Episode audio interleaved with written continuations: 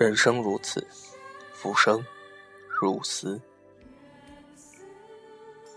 我来到这世上，便被世人所误。世人说，人间有情，但情为何物呢？世人自己也说不清楚。或许等世人弄清，我会再回来。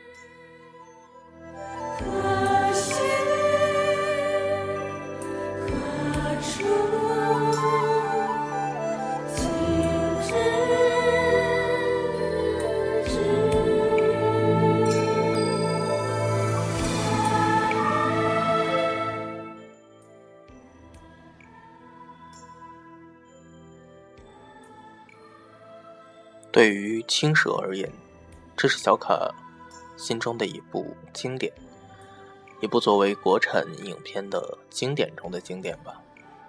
徐老怪早期的作品，光怪陆离当中，却又露出了人间的百态。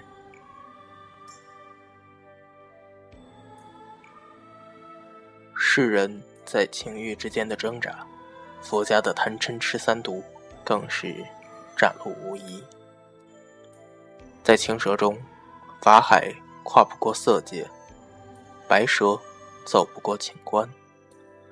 小青懂不了真情，也许只有许仙似有情却无情，才导致了这场悲剧吧。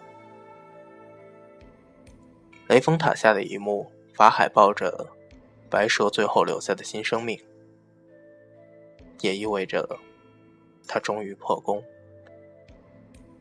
与佛法无缘，人生轮回，一生又要重新开始了。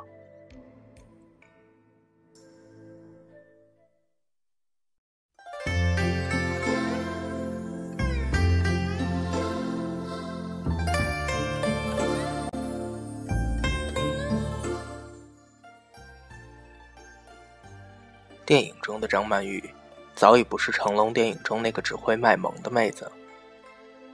经过了阮玲玉和《阿飞正传》的洗礼，在这场电影中，将反叛、妩媚、不懂爱却向往爱的青蛇表现的可谓是淋漓尽致，如此的勾人心弦。上天入地，独此一支。时光匆匆二十载，主角一个一个都年华老去了。但留在我们心中的却还是那种依旧年轻、依旧风采的模样。在昨天晚上的时候，小卡睡得非常早。今早一醒来，刷着朋友圈，一个跟小卡关系非常不错的朋友写下了这段文字，一下子也就勾起了小卡对于青蛇的回忆。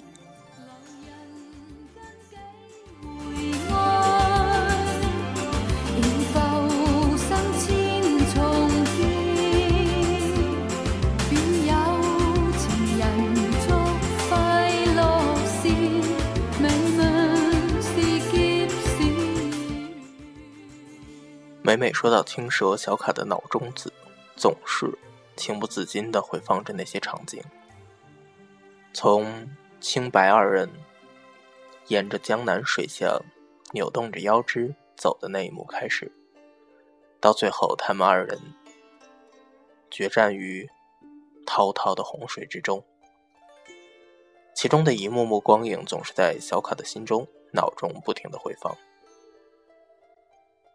说到华语电影，小卡无疑是王家卫的死忠。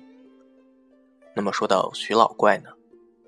说到徐老怪，小卡总会反映出江湖，或人或鬼，或神或妖，或者人身、妖心、人脑、鬼身，这种变化莫测的鬼怪。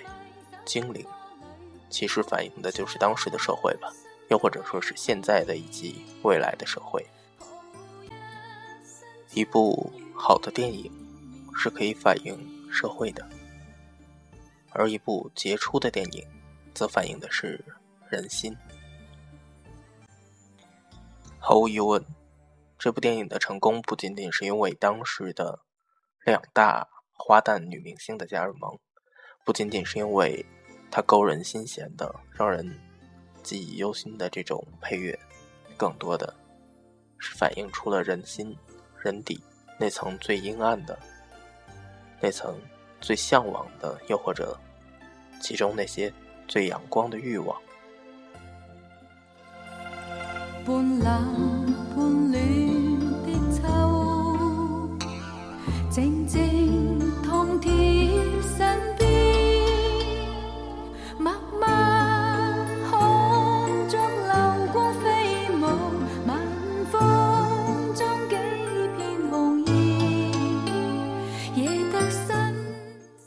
这是一部七情六欲的电影，在情欲之间你进我退，比劫我赢。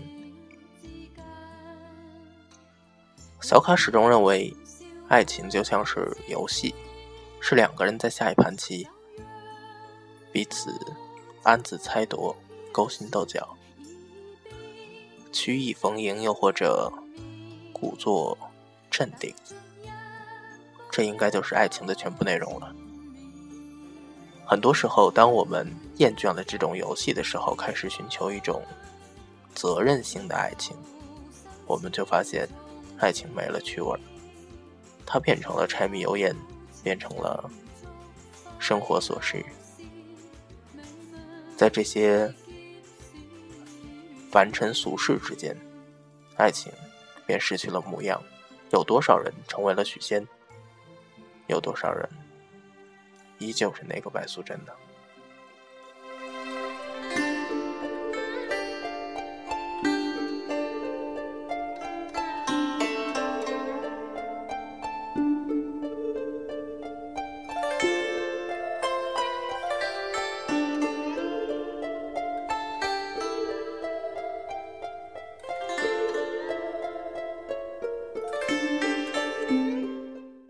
整部戏剧中的另外一个看点，就应该是小青和白蛇这对姐妹的情深，以及小青和许仙这种暧昧不明的感觉了吧？戏中的小青是一条非常活跃的、活泼的小蛇，她对一切充满着疑问，她对一切充满着好奇，在好奇心的驱使下，她去探究，她想去打破。姐姐对于情的这种痴迷，他几次试探，无论是对法海，又或者对许仙，然而他最终却依旧没有感受到爱情的力量。只有在电影的最后一幕，当小青流下那滴泪的时候，他才懂为何白蛇不希望他明白什么是情。